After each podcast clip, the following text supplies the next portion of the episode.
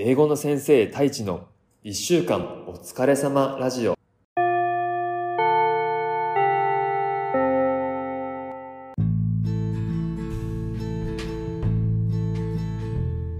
こんにちは。英語の先生太一です。ふう。今週もお疲れ様でした。やっと花金になりましたね。楽しい週末を過ごしましょうね。この番組は教育事業に取り組む一歩ラボ合同会社の提供でお送りします。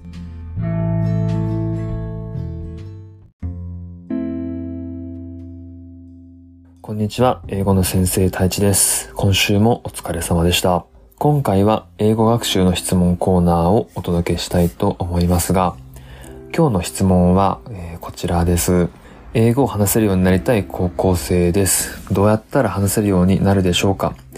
留学が手っ取り早いのは分かっていますが、留学するお金はありません。卒業までに英語を話せるようになりたいです。どうやったら話せるようになると思いますか？アドバイスをお願いします。はい、ありがとうございます。この悩み、めちゃめちゃわかりますね。なんか僕も、高校生の時かな、に、やっぱ留学したいなと思って、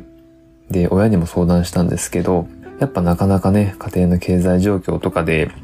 いけないということになったし、あと、まあ、今思えばなんですけど、まあ、頑張って奨学金とかいろいろ探せば、なんか方法はあったかもしれないんですけど、ただ高校生の時のなんか考え方ってそんなにまだ広がってないじゃないですか。そういう考え方に至らなかったっていう感じなんですけど、まあ僕の場合はね。だから、予約を諦めたんですけど、まあ、この質問をしてくれた高校生の気持ちはとてもとてもわかります。なので、まあ、留学以外の方法で英語を話せるようになるための、えー、方法をちょっとお話できたらなと思うんですけど、やっぱり一番は、えー、外国人と喋ること。もうこれに、これが大事かなと思います。で、学校なので、LT の先生はいますか？もし先生がいれば少しでも多く話しかけてみてはどうかなと思います。で、僕もこれは実体験なんですけど、まあ、高校は鳥取の、まあ、進学校にいたので、ALT の先生いたんですよね。アイルランド出身の先生がいて、で、めちゃめちゃ話しかけてましたね。休憩時間とか、あと放課後は、まあ陸上部にも入ってたんですけど、の、英語部というものもありまして、まあそこにちょっと見部という形で入ってたんですけど、まあそこにもその ALT の先生が、ま、来られてたんですよね。なので極力英語を話すっていう機会を作ろう作ろうと意識をしてました。で、英語が、なんていうかな、もし自信があれば、話すことにためらいがなければ、もうどんどん話しかけていけるとは思うんですけど、もしなんかちょっといやまだ英語自信がないんでとかっていう感じだったとしたら、もうそういう恥じらいはですね、もう全部捨ててほしいなと思います。何が言いたいかっていうと、やっぱり英語はね、あの、口から出さないと、えー、慣れていかないですね。慣れっていうのはその、口の、なんていうかな、口の使い方舌の使い方とかもそうだし、自分の意見、感情をこの英語のフレーズを使って表現すればいいんだっていうなんかそういう慣れそういうパターンの慣れとかも蓄積されていかないんですよ。だからもう今現在知ってる限りの英単語、熟語でいいので、まあ、それを使ってもうどんどんどんどんアウトプットをしていく。まあ、それが大事かなと。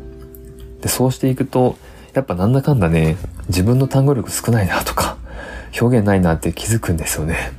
で、それにちょっと自分がこうショックを受けちゃったりしてで、そういうことがあるとはもちろんあるんですけど、ただそれの繰り返しかなと思います。自分の能力を知って、えー、もっと上昇するために単語を覚えたりとか、熟語を覚えたりとかしていって、で、今度はそれを使ってみる。で、それが使えて通じたらやっぱ嬉しいですよね。あ、通じた通じたと思って、もっと頑張ろうとなると思うので、そしたらもっと新しい単語を覚えたり、熟語を覚えたりして、それを使ってまた話してみる。まあ、これの継続をしていくと、きっと今以上に英語を話せるようになると思います。で、あともう一つ大事かなと思うのが、英語を話せるようになりたいっていうのは、若干ちょっとね、抽象的かなと思うんですよね。まあ、ネイティブレベルになりたいのか、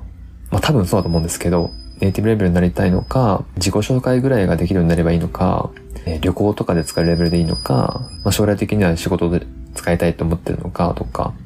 少しだけ具体的にしていったらどうかなと思います。